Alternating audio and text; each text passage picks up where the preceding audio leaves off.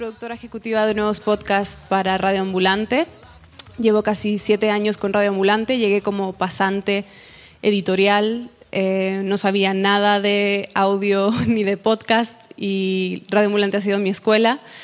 Eh, y ahora estamos eh, preparando podcasts nuevos y ese es mi rol en este momento, pero este año lanzamos un proyecto muy especial eh, que nos tiene muy animados que se llaman los clubes de escucha. ¿Cuántos de ustedes han oído hablar ya de los clubes de escucha? bien, no muchos, pero bien. Bueno, em,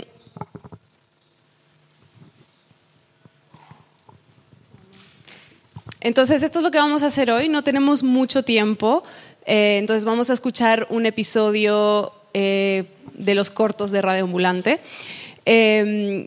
Y antes vamos a dar una pequeña introducción a lo que son los clubes de escucha y cómo funcionan y vamos a tener el ejemplo de un club de escucha aquí en Madrid. Entonces, no sé si les pasa a ustedes, pero yo escucho podcast sola, muy pocas veces los escucho con mi familia, al menos que estemos en el coche, yendo a algún sitio. Los únicos podcasts que se escuchan en grupo en mi casa son los de niños, para que los niños los escuchen. Em, pero si no los escucho sola, ¿cuántos de ustedes comentan lo que escuchan con otros después de escuchar? Bien. A mí lo que me pasa es que escucho tantas cosas que lo único que siento que puedo comentar casi siempre son los dailies porque todos los estamos escuchando a la vez, pero pasa de que sale un episodio de un podcast que quiero y nadie lo ha escuchado todavía, entonces tengo que esperar que lo escuchen, en fin. Em, entonces, la idea de los clubes de escucha es tener un lugar para que cara a cara podamos hablar de lo que escuchamos. Es como un club de lectura, eh, un cineclub, eh, pero para podcasts. Eh, la idea es salir un poco del, del app, de nuestros audífonos, de nuestros cascos y poder conversar cara a cara con alguien. ¿Y por qué hacemos esto? Bueno, porque nos dimos cuenta, tenemos un, un, grupo cerrado de Facebook que se llama el Club de Podcast de Radio Ambulante, en que nuestros oyentes comentan sobre nuestros episodios y nosotros les hacemos preguntas y nos hemos dado cuenta de cómo eso enriquece la historia en sí. El episodio en sí eh, como que sigue su curso por los comentarios que tenemos de, de los oyentes. Entonces, estos encuentros son una manera de fortalecer las redes eh, que hay entre los oyentes, de encontrar gente en común que les gusta Radio Ambulante, le gustan los podcasts, y también enriquecer la comprensión de la historia en sí. Y eh, escuchar, obviamente, es un ejercicio, un acto de empatía. No solo escuchar a la persona en el podcast que está contando su historia, pero también escucharnos los unos a otros cuando estamos en el club de escucha. Y si no conversamos, como que esa empatía se queda ahí. Eh, y sentimos que, aunque amamos lo digital, obviamente somos un podcast, sentimos que hacen falta lugares físicos fuera de lo digital para reunirnos y para hablar cara a cara, no solo comentar sobre el episodio en, en un tweet, eh, sino en realidad en persona. Entonces, los clubes de escucha tuvimos una etapa de piloto de febrero a mayo en que se hicieron 20 clubes de escucha que nosotros organizamos como Radio Ambulante. Tenemos, o sea, todo nuestro equipo está desparramado por ocho ciudades, entonces aprovechamos eso para, para hacer clubes de escucha que nosotros organizamos. Pero la idea siempre fue que cualquier persona pueda convocar uno eh, y organizarlo. Entonces, para eso tenemos eh, esta página en Bitly, eh, Clubes RA.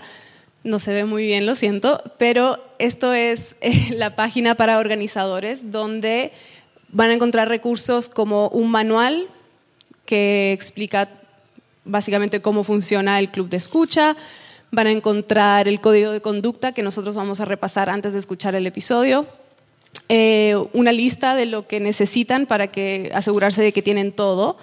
Y em, estas hojas de trabajo son como eh, hojas para colorear, si quieren mientras escuchan, y otras cosas así. Y lo último que es lo más útil es que ya hemos hecho guías para episodios. Entonces ustedes solamente tienen que entrar ahí y ya va a haber guías de preguntas que pueden ayudar a la conversación en el club de escucha. Eh, hicimos una encuesta eh, en este piloto con 200 participantes y por tiempo no voy a ir uno por uno, pero los resultados fueron muy positivos. Eh, nos dimos cuenta que muchísima gente, casi todos, piensan que los clubes les ayudaron a ampliar la comprensión de la historia y que les permiten tener conversaciones que usualmente no pueden tener. Y bueno, el 99% de los participantes después querían hacerlo de nuevo. Y creo que lo que más demuestra el éxito es que en lo que va del 2019 em, han habido más de 100 clubes de escucha en más de 52 ciudades, en todos lados, en sitios que nosotros no pensábamos que teníamos tantos oyentes como Australia, Em, se han hecho clubes de escucha, lo cual es muy, muy emocionante. Esta semana eh, hubo uno en, la Corte Interamericana de Derechos Humanos en Costa Rica. Em, entonces, ahora le voy a pasar el tiempo a Ángela, que ella fue una de las organizadoras del Club de Escucha aquí en Madrid. Gracias. Bueno, muy brevemente ha dicho Silvia que un club de escucha la puede organizar cualquiera y es el mayor ejemplo porque yo soy cualquiera, soy periodista, eh, escucho Radio Ambulante de hace un montón de años y cuando organizaron el primer, el primer club de escucha aquí en Madrid, asistí, me encantó tanto que cuando vi la oportunidad de hacer el mío propio, le escribí a una amiga mía, Paloma, le digo, oye, si lo hacemos, aunque sean nosotras dos y cualquiera que se apunte a algún amigo nuestro. Al final pusimos un tweet y bueno, pues se llenaron las plazas como en media hora, una cosita así. Esto es un ejemplo de lo que fue el club de escucha que organizamos nosotros. Lo hicimos en una biblioteca pública aquí en Madrid, eh, reservando una sala, simplemente llamando y reservando, es muy sencillo. Eh, imprimimos unas cuantas hojas porque es verdad que si escucháis podcast, que imagino que sí, es muy raro solamente estar escuchando. Normalmente estamos andando por la calle, estamos, eh, yo qué sé, fregando. Eh, y estar solo escuchando, como que al final tu mente piensa demasiado, ¿no? Y, un poco puedes irte del episodio. Entonces viene muy bien el hecho de estar coloreando, estar dibujando. bueno, vinieron como unas 20 personas, más o menos nos salimos todos en la foto, pero la casualidad es que casi todos fuimos periodistas, no sé cuántos de vosotros de aquí sois periodistas, pero parece que el podcast eh, nos llama mucho a los de la profesión. Y luego encima, aparte de comentar lo que fue el episodio en sí, que es muy interesante, pues que sí que es verdad que se, se ven aspectos que quizás no te habías parado a pensar, porque en ese momento incluso durante el episodio puedes estar desconectando y alguien eh, recae en algo muy, que parece una tontería y puede ser muy importante. Bueno, aparte de eso, se hablaba mucho del podcast, se compartían muchas experiencias de otros podcasts que escuchamos, se ha hablado mucho de la profesión y el club de escucha terminó así. Pues todos eh, tomando cervezas, de hecho ahora estamos eh, viendo si organizamos incluso un club de escucha mensual en que cada uno pueda aportar eh, el podcast, sea de Radio Ambulante o sea de otro, otro tipo de podcast, para comentarlo, porque la verdad que es una experiencia súper gratificante. Muchas gracias. Entonces, em, eso. Eh, cada, cada ciudad, cada club lo ha hecho a su manera. Como vimos en las fotos, aquí, aquí tienen una mesa, pero hay algunos en que no tienen acceso a una mesa, entonces hacen como un círculo de sillas para mirarse. Eh, he escuchado, creo que en, en, México en uno se tiraron en el piso para escuchar el podcast y no estar eh, distraídos por otras cosas. En otros han usado estos como tapaojos o antifaces para, para dormir, pero no para dormirse, sino para estar concentrados en el episodio. Entonces, los organizadores tienen la libertad de ser creativos y, y adaptarlo a la realidad del local que hayan encontrado y creo que ayuda mucho hacerlo en grupo, que no sea una persona que tenga que hacer todo, porque así se pueden dividir eh, las tareas. Entonces, eh, antes de escuchar el episodio, voy a repasar muy rápidamente lo que es el código de conducta. Em, obviamente nosotros estamos en un formato que no es ideal, no estamos sentados en círculo ni en una mesa y somos muchos, entonces vamos a tener que comentar con nuestro vecino el episodio. Em, pero para que tengan en cuenta y para que tengan una idea de lo que, de lo que esperamos en un club de escucha. Primero pensamos que es un espacio seguro e incluyente en los que no acosamos ni discriminamos a nadie por ningún motivo. Es un lugar seguro y libre de violencia porque es normal que no estemos de acuerdo con los demás, eh, pero no hay excusas para irrespetar a otros. Eh, no son un lugar para ataques personales. El episodio de hoy no es muy polémico, entonces no creo que pase esto, pero sí hay episodios que tocan temas más eh, problemáticos, digamos.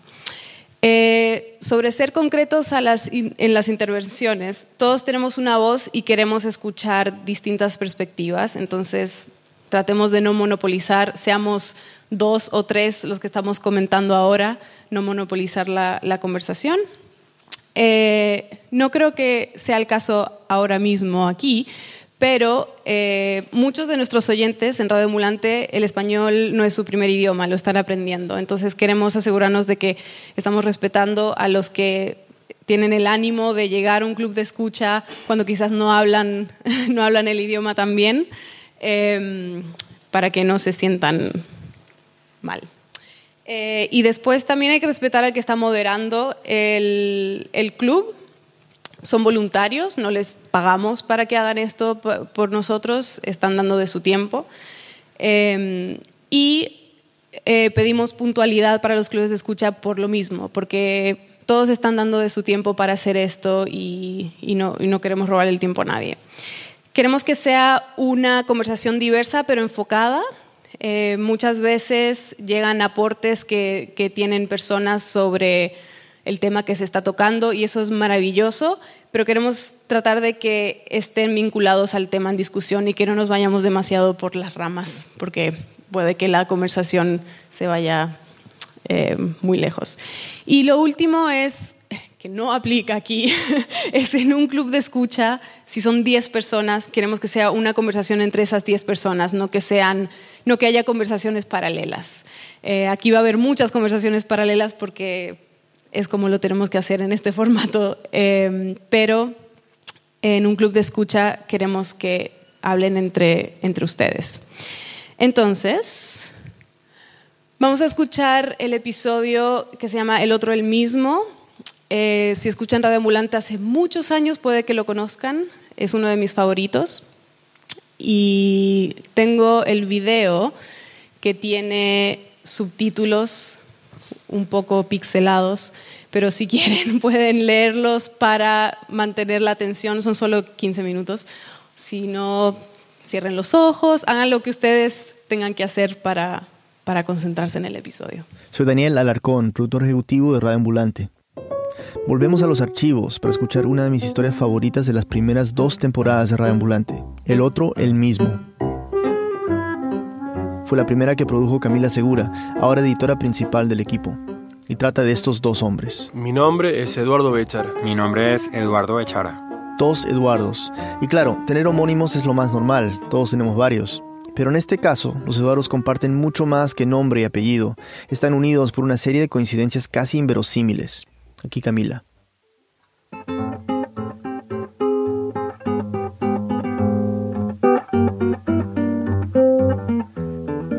Se trata de un par de Eduardos Bechara, uno colombiano y el otro argentino, pero la historia comienza no con ellos, sino con una mujer, la hermana del argentino. Mi nombre es Astrid Bechara, tengo 47 años, nací en, la ciudad de Anfunes, provincia de Córdoba, en Argentina. Un día, Astrid entró a internet a buscar qué aparecía sobre su hermano a él se le conoce sobre todo por su música, aunque siempre ha tenido ambiciones de escritor. Y me, doy con un blog de Eduardo Bechara, escritor, con la foto de mi hermano a primera vista. Y pensé, bueno, qué organizado, se hizo un blog. Y después empecé a leer y se trataba de un escritor colombiano de Bogotá con el mismo nombre. Dos escritores con el mismo nombre. Una coincidencia interesante, sí, pero más extraño aún era que también tenían los, mismos, rasgos, físicos. Tenían el mismo lunar en la mejilla izquierda, el lóbulo de la oreja no tenían lóbulo ninguno de los dos, bueno, y sobre todo el estilo de la barbita con los, bueno. Astrid le contó a su hermano, por supuesto, pero en ese momento él no le dio mucha importancia. Así lo cuenta Eduardo, el hermano de Astrid. Estoy acostumbrado a que, mis, que mi familia exagere mucho, somos muy exagerados, es una de, nuestros, de nuestras características. Y pasaron como, sí, cuatro o cinco meses hasta que me decidí a escribirle a Eduardo. El 8 de mayo del 2008. Estimado Eduardo, mi nombre es Astrid Bechara, soy argentina y probablemente coincidamos en algún punto del árbol genealógico. Lo que me lleva a escribirte es que tengo un hermano de 32 años llamado Eduardo, Bechara, como, vos. Es increíble el parecido físico que ustedes dos tienen y también el tipo de vida que han llevado. Él es también escritor y además músico. Este es Eduardo colombiano. Cuando recibió este email estaba en Filadelfia estudiando escritura creativa. Digamos que me pareció curioso. Y ahí después yo le respondí un mensaje muy escueto diciéndole, dile que me escriba al poco tiempo y después de mucha insistencia, Astrid logró convencer a su hermano de que contactara a su homónimo. Mayo 30, 2008. Eduardo, definitivamente soy privilegiado. Es decir, no cualquiera tiene la posibilidad de entrar en contacto epistolar electrónico con su alter ego. Espero te alivie saber que no me ha molestado que cuando me descuido acá abajo, vos uses la fonética exquisita que produce mi nombre y que lo uses para conseguir amores, dinero, etcétera. Sí, injusto pero cierto. Es mucho más fácil tener éxito llamándose Eduardo Bechara. Puede parecer una locura, pero he llegado a pensar que todos deberíamos llamarnos así, incluso las mujeres. Si te, parece, unamos fuerzas y conquistemos el universo. Solo si te parece. Quedo a la espera de tu respuesta o de la mía, en fin. Abrazo, Eduardo Bechara. A veces me da la sensación de que el alter ego soy yo. Después de este primer email vinieron muchos más y luego largas conversaciones telefónicas. Se hicieron amigos, hasta que un día decidieron verse. Era julio del 2009. El argentino estaba viviendo en Brasil y el colombiano tomó cuatro aviones para llegar a conocer a su homónimo. Entonces, bueno, cuando llegamos a, Itacaré, se estacionó enfrente de la posada, Eduardo estaba ahí en, la mesa. Entonces salió, se puso enfrente de mí, yo le dije, qué locura, pero aquí estoy. Y le digo, no te lo puedo creer, le dije yo, la verdad que qué bueno que hayas venido y bueno, después... Y yo le dije, no, lo que pasa es que yo siempre cumplo lo que digo. Y él me dijo, en Argentina solo por eso serías una celebridad. Ya frente a frente se dieron cuenta de su increíble parecido físico. Nos sentamos ahí en la mesa y yo empecé a ver que yo decía, bueno, entonces así es como la gente me mira, así es como yo me veo ante la gente. Me pareció parecido, una mirada así como una cara de loco, así como, como yo, cuando me enojo, pero en realidad eso era en, digamos, al principio no cara de loco, sino mirada de malevo, eso es lo que quiero decir. Le vi ademanes y gestos igualitos a los de mi tío Omar. Eh, lo sentí como muy familiar, como que la herencia sirio-libanesa estaba ahí y, y los dos la compartíamos. Y hasta ambos tenían un hermano llamado Daniel. Pero quizás lo más extraño fue darse cuenta que ya estaban conectados desde antes de conocerse. Fue a través de una mujer francesa llamada Valérie. Eduardo Argentino la había conocido en un taxi, años atrás, cuando vivía en el Cairo con su primera esposa. Y es que en el Cairo los taxis se comparten, pero este no fue cualquier encuentro. Fue una especie de amor a primera vista porque me pareció una mujer tan, tan hermosa y, y que era como que desafiaba todo ese ambiente de prohibición que había en un, en un país que es netamente religioso y mm, tuvimos de acuerdo en que, en que nos pasaba algo a los dos en esos 20 minutos de trayecto y nos dimos el email. A partir de ese encuentro en el taxi, empezó una relación epistolar entre Valerie y Eduardo Bechar argentino. Se escribían emails, muchos emails. Hasta que un día me manda un email que decía la novia del torero y todo un desarrollo, un semi-ensayo de, del amor y, del desgarro que produce, ¿no es cierto?, la pérdida del amor, y, me, decía que ella también era escritora. Y bueno, yo cuando vi la novia del torero no entendí muy bien de qué se trataba, pero también me imaginé de que las personas que se están flirteando, se están tratando de impresionar, se dicen cualquier barbaridad, ¿entendés? Y todo sea por el, por el hecho, ¿no es cierto?, de hacer blanco en el alma del, otro, ¿me comprendes? Así que mm, le contesté de que sí, de que yo sería su torero, de, que yo la llenaría de faenas épicas, de que bueno, de que así es el amor y el amor era así, y al final ya no sabía ni lo que era, de lo que estaba hablando, pero yo quería estar con ella, entonces... Esta relación epistolar, solo epistolar, pues nunca se volvieron a ver personalmente, le costaría el matrimonio a Eduardo Argentino. Años después, cuando ya estaba en Itacaré, empezó a investigar más acerca del colombiano que vendría a visitarlo, y se dio cuenta que esa frase que Valerie había usado en el email no la había sacado de la nada, sino que hacía referencia al Eduardo colombiano. La novia del torero era mi primera novela, de forma que, que él me dijo, mira, nuestra historia está relacionada desde antes. Entonces cuando me doy cuenta de eso, cuando me cae la ficha esa, como decimos los argentinos, este, la historia empezó a cobrar una dimensión, otra dimensión.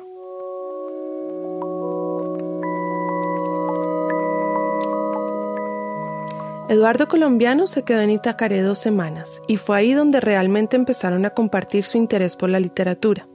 Intercambiaron textos y hasta escribieron una novela juntos.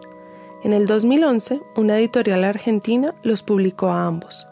Planearon una gira, cada uno con su libro, primero por Argentina y luego, en mayo del 2011, por Colombia.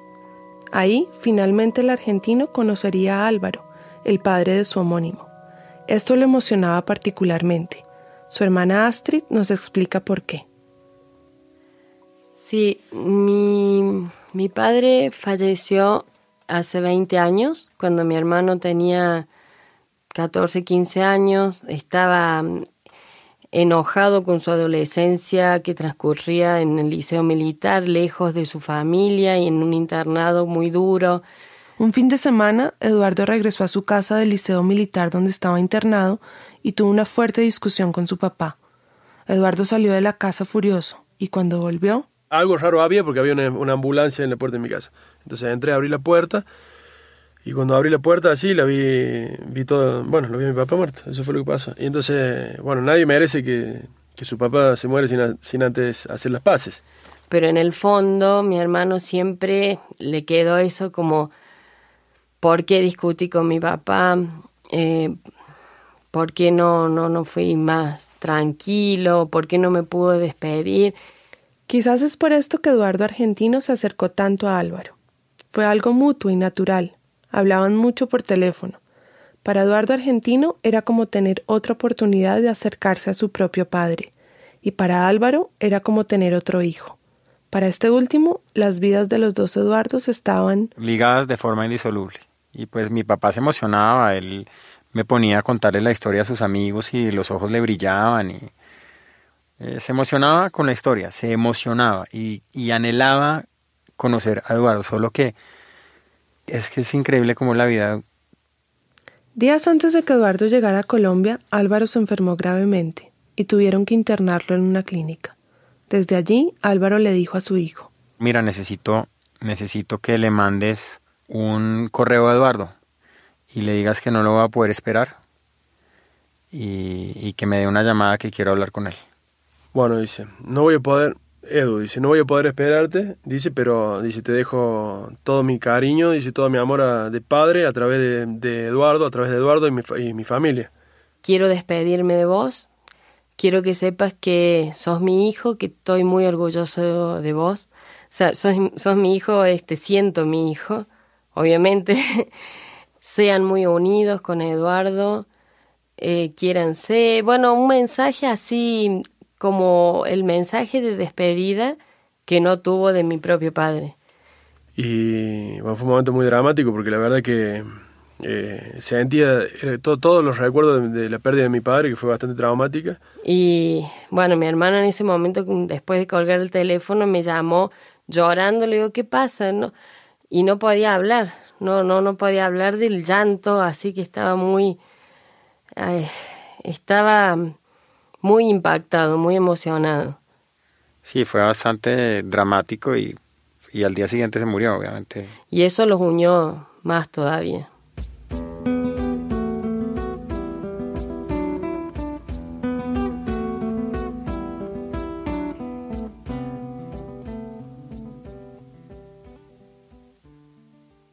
A pesar de todo, la gira por Argentina y Colombia fue bastante exitosa.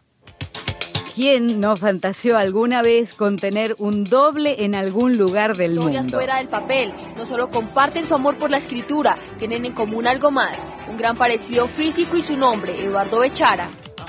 La historia de dos escritores que además de ser homónimos tienen un gran parecido físico.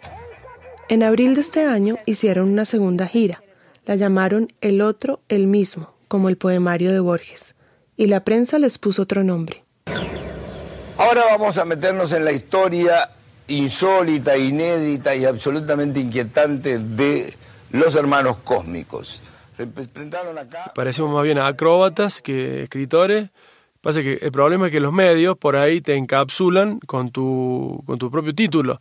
Y eso resulta, hasta te diría, nocivo a la larga, porque al final ya nadie se acuerda del escritor, sino se acuerda de, los hermanos cósmicos como una cosa circense. Y es que en algún momento tenía que pasar alguien iba a preguntarse si había o no un parentesco verdadero. En una de estas entrevistas, un programa argentino llamado Chiche en vivo les propusieron que se hicieran una prueba de ADN para comprobar si los hermanos cósmicos eran o no hermanos biológicos. Mañana dice, busquen, busquen al doctor Penachino que mañana van a ir a hacerse el ADN los chicos. Y ya era tarde, porque ya habíamos dicho que sí. Entonces, de ahí fue como un, y no se lo digo, bueno. Acompañados por las cámaras de 70-2013, Eduardo Bechara Baracat y Eduardo Bechara Navratilova están a minutos de realizarse el ADN, que va a determinar si sus familias tienen algún punto en común. Ellos están Dijo que subiéramos a la habitación, entonces llegó diciendo que éramos los hermanos, y los hermanos, aquí están los hermanos. Y le dije, mira, ¿de cuáles hermanos están estás hablando? O sea, entonces le dije, no, pues, entonces, bueno, corte, corte, se fue con el camarógrafo, volvió a entrar con el micrófono en mano, los hermanos, aquí están los Que quieren saber si son hermanos, los hermanos que quieren saber si son hermanos. Entonces eh, Eduardo le dijo, mira, no, no, no, no, no somos hermanos. ¿Cómo quieres que te lo expliquemos? Mira, vas a poner... Eh, eh, Expliquémoslo así. Para mucha gente, los lazos que construimos con los otros son los más duraderos. Solo que en este caso, esta cercanía se construye entre dos hombres que tienen el mismo nombre, la misma cara, los mismos intereses e incluso lo que podría considerarse como la misma novia. Y sin ser hermanos biológicos, hasta se podría decir que comparten el mismo padre. Y supongo que esta, esta metáfora del otro el mismo, no somos, no somos pero somos, también nos sirve para darnos cuenta de que no hace falta tener este, una coincidencia genética o una coincidencia, ¿no es cierto?, sanguínea para, para poder considerar al otro tu hermano. Vos decidís quién puede ser tu hermano. Y no hay prueba de ADN que lo explique.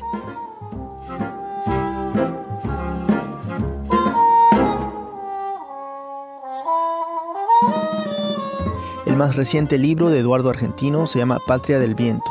Eduardo Colombiano está viajando por el Cono Sur en un proyecto que él ha llamado En Busca de Poetas. Y según la prueba de ADN, no son hermanos. Gracias. Bueno, eh, ahora llega el momento de hablar. Entonces, si no tienen a nadie al lado, recomiendo que se muevan para tener a alguien al lado. si no, no va a tener mucha gracia lo que sigue. Em, lo primero que vamos a hacer es descargar ideas en general con las personas que tenemos al lado, porque somos muchos, eh, sobre el episodio. Entonces, eh, les voy a dar unos cinco minutos para que hablen sobre qué les sorprendió del episodio, eh, si había algo eh, con lo que se sintieron identificados, eh, si había algo que no esperaban que iba a pasar. En general, sus opiniones sobre el episodio. I've got this feeling. I'm feeling you could be the one. I see no reason why I should ever let you go. Mm. Don't wanna wake up if I'm dreaming because you know I can't get enough of this feeling you're giving me. Don't wanna wake up. No, I don't wanna wake up. Don't wanna wake up without you, baby, without. I wouldn't know what to. Muy bien. Me encanta, me encanta escuchar tanta conversación. Eh, ahora nos vamos a enfocar en tres ejes específicos de eh, la historia. El primero es la familia. Escuchamos que al final Eduardo Argentino, sí, Eduardo Argentino, dice, sí, porque dice vos, vos decidís quién puede ser tu hermano. Entonces, ¿les parece que eso es cierto? Esta idea de que uno decide, uno elige a su familia, a sus, a sus no elige a su familia, pero elige a sus amigos. Eh, ¿Están de acuerdo? ¿Por qué no? Y quizás una pregunta de seguimiento, si les da tiempo, es, ¿qué define la sostenibilidad en sus amistades? ¿Qué hace una amistad sostenible? Entonces, adelante.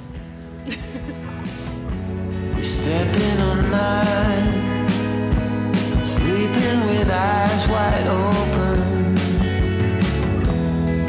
and you're in between the lines. I won't take what you've been smoking.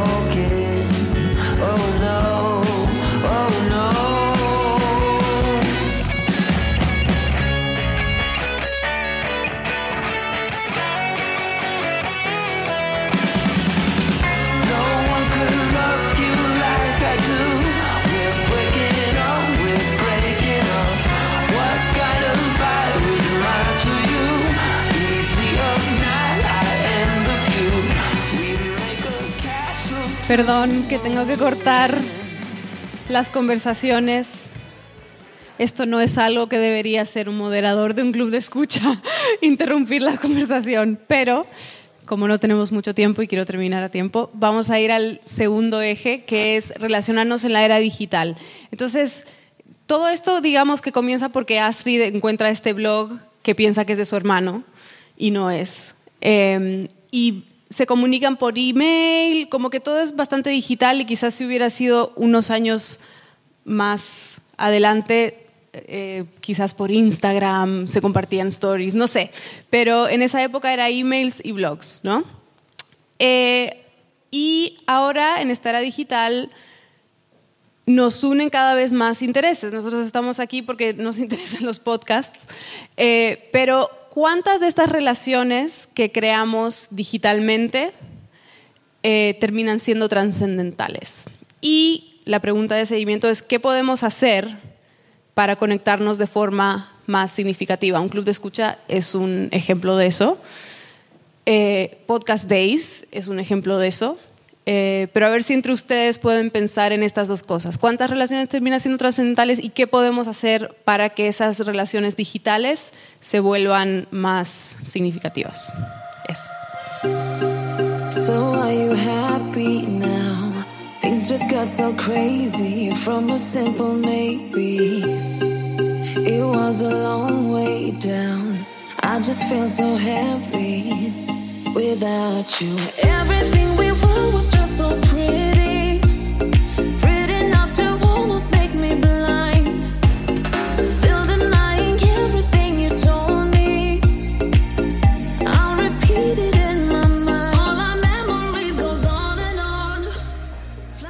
La el último eje que queríamos discutir, pero que no nos da tiempo, quizás lo pueden discutir después entre ustedes, eh, es esta idea de las, de las etiquetas y el mundo digital.